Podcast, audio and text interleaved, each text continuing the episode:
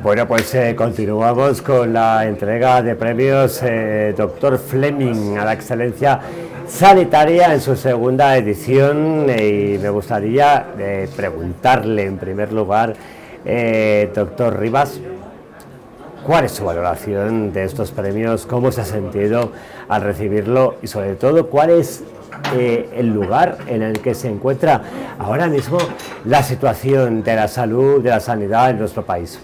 La verdad que me, cogió por sorpresa porque normalmente eh, uno no considera que su labor sea, sea merecedora de, un premio.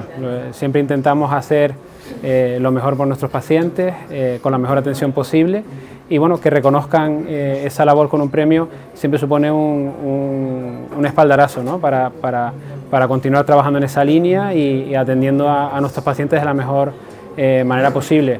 Eh, estamos en una época eh, un poco complicada para, la, para, la, sanidad. Eh, reconocemos que somos necesarios como, como, sanitarios, pero muchas veces no vemos digamos, premiados desde el punto de vista económico, desde el punto de vista de medios técnicos, de tecnología, y en muchas ocasiones hay, hay, una, hay, un desbalance entre lo que eh, entre lo que podemos aportar y lo que en, centros sanitarios o a nivel incluso político eh, nos, dan, ¿no? con lo cual es una situación complicada actualmente.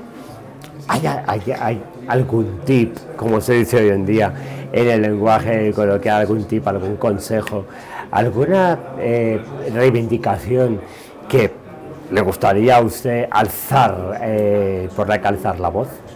Yo, si tuviera que reclamar algo, sería eh, hacer entender a, los gestores o, a las personas de las que dependen las inversiones eh, sanitarias en dotar a los, sanitarios de, medios para poder trabajar. Eh, la tecnología y la inversión son fundamentales para eh, seguir progresando, que faciliten el poder formarse, porque en, muchas ocasiones somos nosotros mismos los que nos tenemos que, costear las, formaciones, eh, salir a cursos, viajar al extranjero, porque el sistema no, te lo, no te lo provee, pero sin embargo sí te lo demanda. ¿no? Entonces probablemente el tema de la inversión en formación y medios técnicos.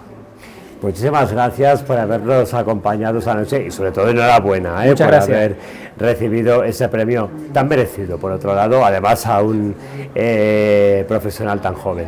Muy bien, muchas gracias.